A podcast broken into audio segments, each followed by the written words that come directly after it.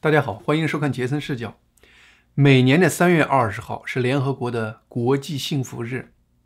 人人都在追求幸福，但是幸福感却是一个很奇妙的、很多人说不清的一个概念。而且呢，二零二零年以来，全世界笼罩在疫情之中，在疫情中各个国家的幸福感有什么变化吗？配合联合国的国际幸福日，三月十九号，联合国公布了一个二零二一年世界幸福报告。这个幸福报告就试图在回答这个问题。媒体呢，就立刻针对这个报告做了很多相应的新闻报道。你比如说，《经济学人》专门发了一个报道，叫《疫情改变了全球幸福的形态》。美联社也发了个报道，说幸福报告，世界在面对疫情时表现出来韧性。啊，CNN 的报道说，这个国家刚刚评为世界最幸福的国家，用这样的标题党来吸引人去看这个文章，到底是哪个国家？很多媒体呢，只是报了简单的世界各个国家的幸福感排名，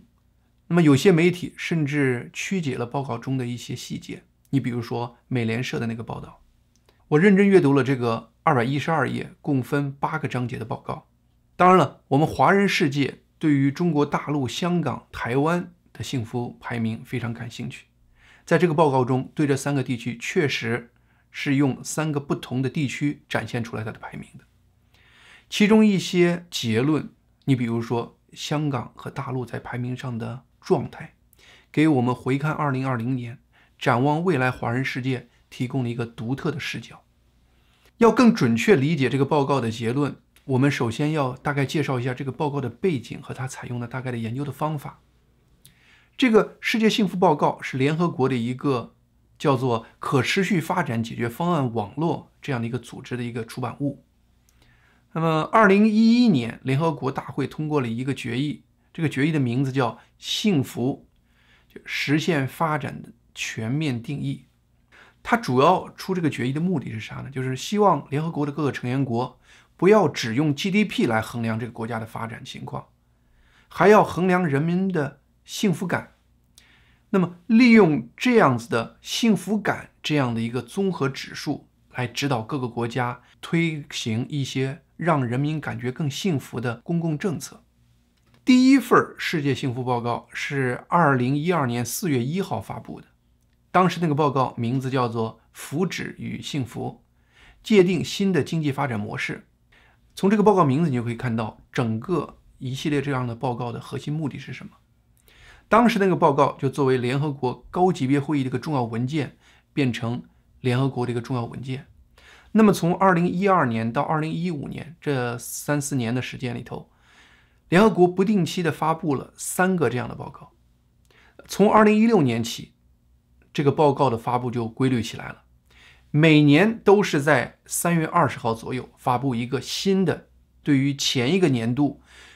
联合国成员国各个国家之间的幸福感的一个排名。那么这个报告也主要是为了配合三月二十号联合国幸福日这个日子。这些报告你都可以在世界幸福报告这个网站上下载，每年报告都在那里。今年是二零二一年这个报告已经是第九个报告了。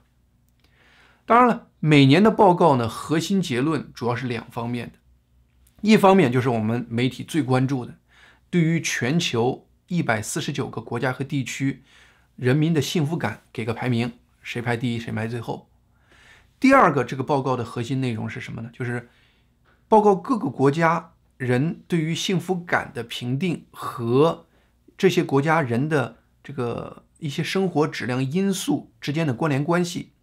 通过这样子的分析呢，给大家提供一个信息，就是说呢。哪方面的生活因素对于人的幸福感重要性最大？用这样子来提高个人对于幸福感的认识，或者国家对于幸福感的一种认识。这些报告依据的数据主要是来自于世界最大的一个民调公司，叫盖洛普世界民调数据。那么，这个幸福感，这个人人一生追求，但是很多人一生都不一定能搞明白的概念。这个报告又是如何进行量化的呢？怎么能就量化了以后居然能排出序呢？其实呢，各个国家的幸福感排名是基于采访一些人，让这些人自己提供他自我的生活评估。这个生活评估的学术名字呢，叫做 Control 阶梯调查。具体讲是怎么回事呢？就是这个调查公司，比如说盖洛普公司，他就从每个国家抽取一千个能代表这个国家整体民众的访问者。那么对于每个访问者，他就问一个问题，就是说呢，就你个人的条件和状况来讲，你感觉你能达到的最好的生活，如果是十分，最差的生活如果是零分，那么你自己对你目前的生活给一个从零到十之间的一个评估分数。你比如说，一个人对自己生活非常满意，他可能给的评估就是我现在的生活可以评九分或者十分；一个人极对自己生活极其不满意，他就说。我生活可能就是零分或者一分，大概就是这么一个概念。这样的评估呢，是一个主观测量幸福感的方法。这种方法呢，它的好处是啥呢？是一个给你一个从下往上，从你个体来描述你的幸福感，这样子就解脱了从上往下给你一个权威感，让你被影响那种权威感影响这种感觉，而且呢，是让他自己评估自己的幸福感。这种评估的优点就在于，被调查者呢可以基于自己的视角对自我进行定位评估。刚才这个问题关键点就是说，以你个人的条件和基础，嗯你就是说呢，肯定每个人都自己这个个人有一个定位。那么在你自己先天条件下评出你自己的幸福感。毕竟一个人的幸福感是个相对概念，而且呢，也只有自己心知肚明，知道自己的生活。到底是是多么幸福？那么，为了保证世界各个就是幸福感排名具备一定的稳定性，每年的排名呢，最终其实不是根据当年他的这个生活评估分数来定的，而是根据今年、去年、前年这三年的生活评估分数的平均值定的。你比如说，二零二一年的报告，报告的是。二零二零年各国的幸福感排名，那么它就是根据二零二零年、二零一九年、二零一八年这三年的幸福评估的平均值来定的。那么在具体调查中的话呢，对于主观幸福感的衡量，除了这个生活评估这个一项，就刚才我说的那个阶梯调查那个方式，还有另外两个辅助的参数，一个参数呢叫做。积极情绪，另一个参数叫做消极情绪。什么是积极情绪呢？就是受访者会被问两个问题：一个是你昨天是否微笑或者大笑过；第二个是你昨天是不是经历了一些让你感受很享受的事情。如果对这两个回答你回答都是没有，那么结果就是零；如果有一个回答是是，那么结果就是一。对这个。问题每个国家采访人的平均值，结果就是一个从零到一的一个分数。那么负面情绪是啥呢？负面情绪主要是针对三种负面情绪，哪三种负面情绪？就是忧虑、悲伤和愤怒。同样，受访者会被问一个问题，就是在昨天是不是你经历过多次这三种负面的情绪？如果回答是是或者否，那么就得一分或者零分。二零二一年世界幸福报告的独特之处是啥呢？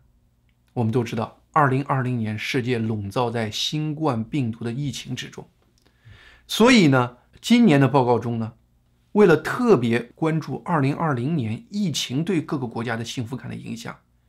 就特别提供了一个特殊的二零二零年的生活评估排名，并把这个排名和二零一七年到二零一九年这三年的平均值。做个对比，这在以前的报告中是没有的。我们现在就来谈整个这个报告最重要的三个结论。第一个最关键的结论就是，人们对自己生活的总体幸福感的评估有令人惊讶的稳定性和韧性。疫情好像对人们对自己生活的总体评价没有多大的影响。这具体意思是什么呢？就是说呢，以前对自己整体评估。比较幸福感强的国家，你比如说排第一的是芬兰，过去三年是芬兰，今年仍然是芬兰。过去排行很高的前十名，现在基本上也都是前十名。整个这种排名的这种稳定性，整个对在疫情下仍然是这样的一个结果，而这些国国家它的疫情控制的状态却非常不一样。所以说这个结论就非常出乎研究人的意外。为了看看是不是这是只是盖洛普民意调查数字出偏了，所以说呢，他们就特意又拿了欧洲的其他的一些数据，比如说欧洲单独进行的有一个叫欧洲晴雨表的调查数据，还有其他的一些国家，比如说英国的其他一些国家也做了类似的独立调查。结果呢，他发现呢，和用盖洛普展现的这个民意调查数据是非常相似的，结果可以互相印证。所以说呢。这一点就证明呢，整个疫情对于大家的幸福感的影响，其实没有大家感觉的那么大。当然了，也不是说疫情对人完全没有影响。我们前面讲了，除了生活评估这样的一个指标之外，还有另外两个辅助指标，一个是积极情绪，一个是消极情绪。那么调查数据就明显发现，疫情对于负面情绪的影响是明显的，和。疫情前的二零一七年和二零一八年比，那么二零二零年确实有四十二个国家出现了负面情绪的频率明显增加的这样的一个情况，而其中只有九个国家出现了负面情绪明显降低这样的情况。就是换句话说呢，更多的国家有人有负面情绪明显增加的情况，而且你要量化看的话，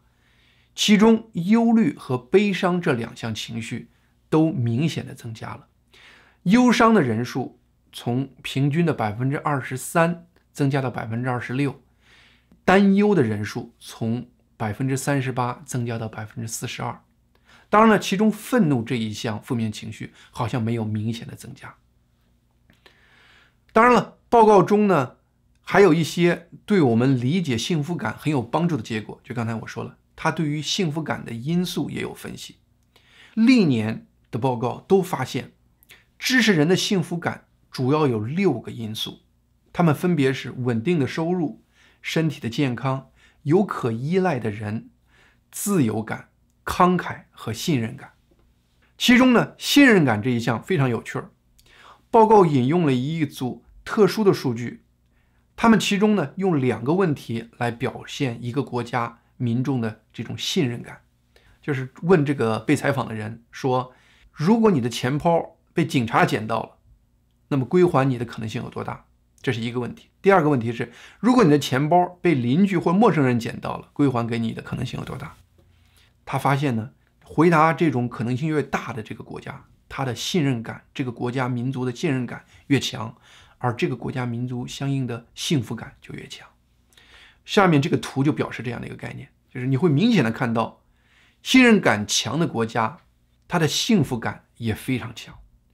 而且呢，信任感强对于幸福感的这种鼓励作用，是收入翻倍对于幸福感的鼓励作用的两倍到三倍。当然了，这六个决定幸福的因素，大家发现呢，在疫情爆发的二零二零年同样适用。有可依赖的人和信任感似乎在疫情中同样展现其对幸福感的这种重要的支撑度。在二零二零年，因为疫情的原因。人们虽然减少了环球旅游的机会，但是人们却发现自己邻里之间的关爱，在面对面接触大量减少的情况下，邻居之间的关爱，辅以通过网络的这种互相联系，依然可以让人通过这种可信任的人或者说是信赖感这样的因素，让人产生幸福感。好了，那我们接着进入到第三个方向，就是也就是我们华人最关心的问题，就是。华人世界这这三个大地区，中国大陆、香港、台湾，在二零二二年这个年份和其他的年份有什么变化？因为二零二零年的疫情的影响，盖洛普世界民调呢，无法在以前的一百四十九个国家全面的进行这样的调查，二零二零年只能在九十五个国家和地区进行它的调查，所以说呢，我们看到。二零二零年的很多数据是核心相关于这九十五个国家的。现在屏幕上显示的就是这九十五个国家的幸福排名，以及和他们这些国家对应的二零一七年到二零一九年他们的排名，以及他们的生活评估分数。在2020年这个特殊的排名中呢，台湾是整个东亚排名最高的，在全世界排名十九，大陆排五十二，香港排六十六名。在幸福感国家排名中，我们首先注意到了东亚国家比欧洲、美洲、澳大利亚等一些国家排的普遍低一些。就连我们认为经济比较发达的日本，在二零二零年也不过排四十名。这个可能有多方面原因。我个人猜想呢，可也许跟东亚人对自己的生活评估比较保守有关系，就是大家都不愿意把话说得很满。问你的幸福感是多少的时候，或者说生活满意度评估的时候，大家很多人可能就很谦虚的说，大概就是八了、七了。其实这个人很幸福的。但是呢？如果说这种纵向比较，比如说欧洲的人、美洲的人，相对来说呢比较容易非常积极的评判自己的幸福感，那么亚洲的人比较保守，那么美洲和亚洲之间比，可能有一定的丧失一些可比性。但是呢，你要是把一个国家，比如说日本或者台湾，二零二零年和它这个疫情之前的一七年到一九年的对比，确实应该是有很多相关性的。你从这个图上，你可以看到东亚的很多国家的排名。如果你把2020年和疫情之前的2017年到19年比，你会发现这些东亚国家相比世界很多其他的地区，在排名和评估分数上好像都有提高，大部分国家都有提高。这个原因很可能是因为整个东亚国家在这次疫情控制中，比世界其他地方控制的相对来说比较成功。你就比如说，台湾排名就从二十四名上升到十九名，日本就从五十名上升到四十名，而中国大陆上升的幅度是最大的，从六十九名上升到了五十二名。不过呢，这一点我要让大家注意一下，就是呢，其实很多这种数据魔鬼在细节中。首先，你看这个图，你仔细看，你会注意到，唯独在中国这个国家名字，就是 China 的旁边，它有一个星星标注。他表示呢，这个国家在二零二零年因为疫情的原因，第一次采用了用电话或者网络进行远程调查，而不是历史上的面对面的调查。换句话说呢，二零二零年它的调查方式和以前的调查方式有很大的变化。这个报告呢，针对这种调查形式的改变，专门做了一系列研究，看它是不是对于调查结果有明确的影响。当然，他的很多分析主要是想说呢，这个调查形式对于结果可能有影响，但是影响应该不是很大。但是我读完他整个数据之后，我的结论实际上是，采用电话或者网络进行远程调查的评估结果，整体来说比面对面的调查评估结果，生活评估分数明显的高了。例如呢，印度就采用了两种方式都采用了，一方面。有面对面的调查，同时也有电话调查。结果他就发现，面对面的调查的这个平均值明显低于通过电话调查的这个平均值。这个原因大家可以想象，就是说呢，能够在一个社会里头能够用电话网络的这个人群，可能比这个社会的整体人群受教育程度要高、素质要高等等，这方面可能都是有关系的。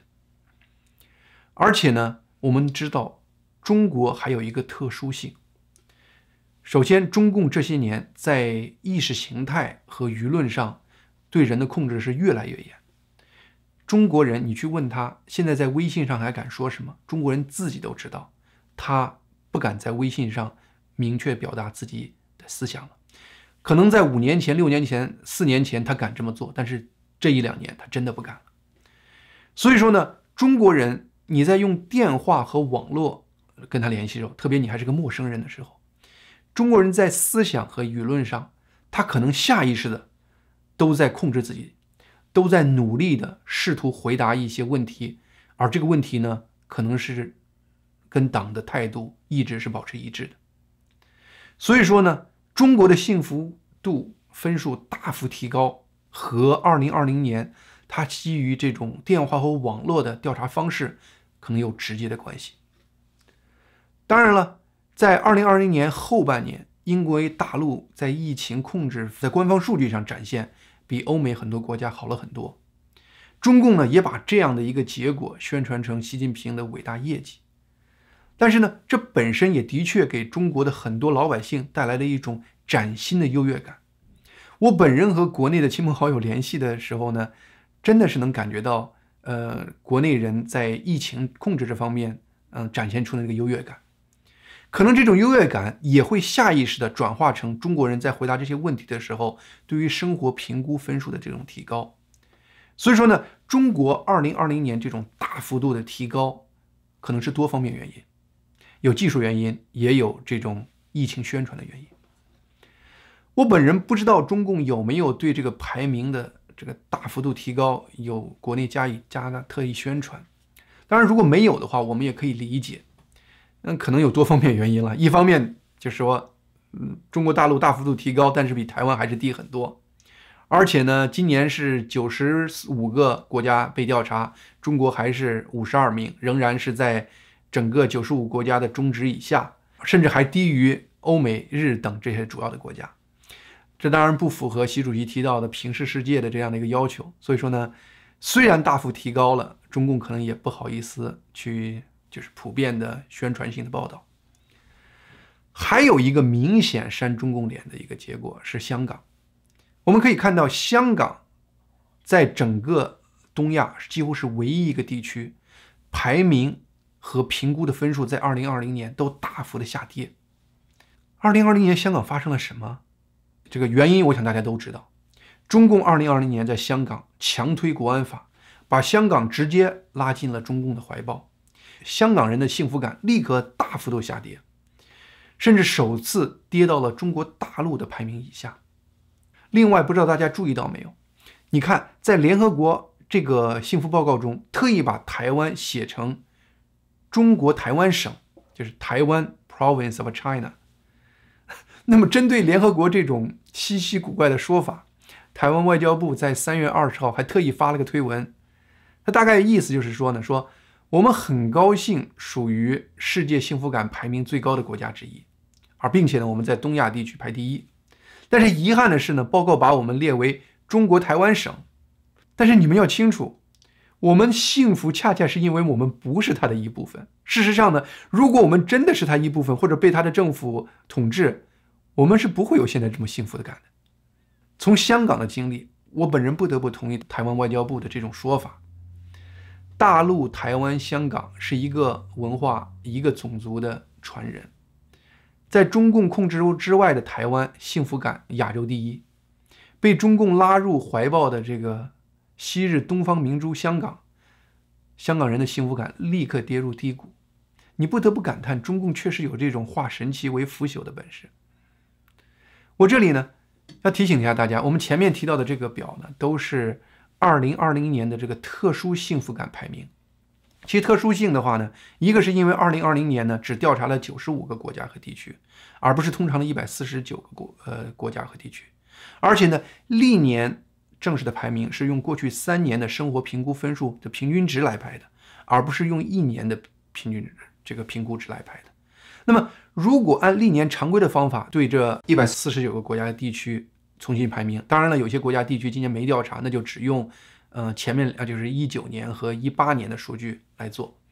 那么这个结果就是如图表示的：台湾排名是二十四，香港排名七十七，中国大陆是八十四名，就是它就没有像展现出像今年这样的大幅度跳跃的感觉。整个这个报告中还有其他的很多很有趣的内容，因为时间的问题，我们今天不能一一跟大家陈述了。好，今天节目就到这里，希望您能订阅我这个频道，杰森视角。